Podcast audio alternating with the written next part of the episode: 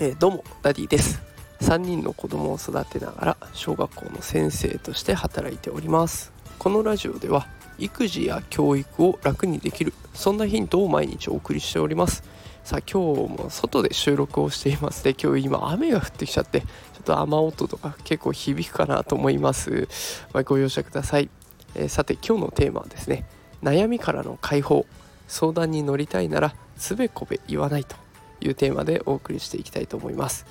えーと、私昨日ですねちょっと体調を崩しまして、えー、どうしてかっていうと職場に着くと吐き気が出てくるっていうことがありまして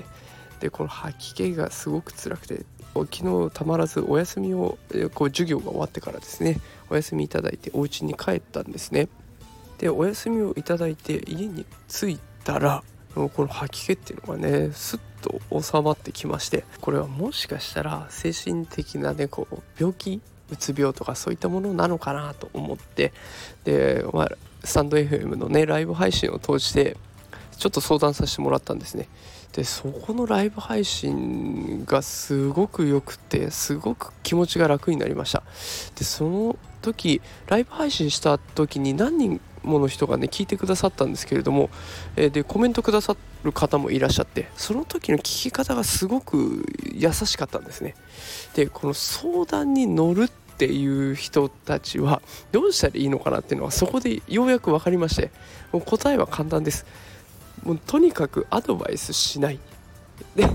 で最終的には共感してあげる。この2つだけです。とにかくアドバイスはしない。そして最後は共感する。と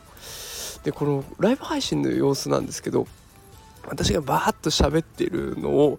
こう何人もの人が聞いてくださってで途中途中ね大変ですねそれは辛いですねって共感してくれるんですよ。で余計なアドバイスは一切してこないんですよ。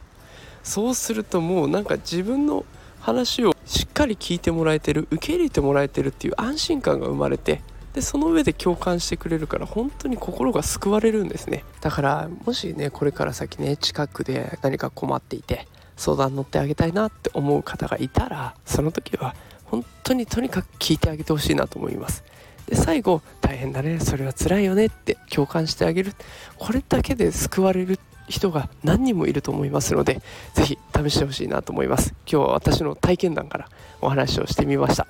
たくさん聞いてたくさん共感してあげるとハッピーになる人が増えるかなと思います。是非お試しください。今日も最後まで聞いてくださってありがとうございました。今日はこの辺で失礼します。それではさようなら。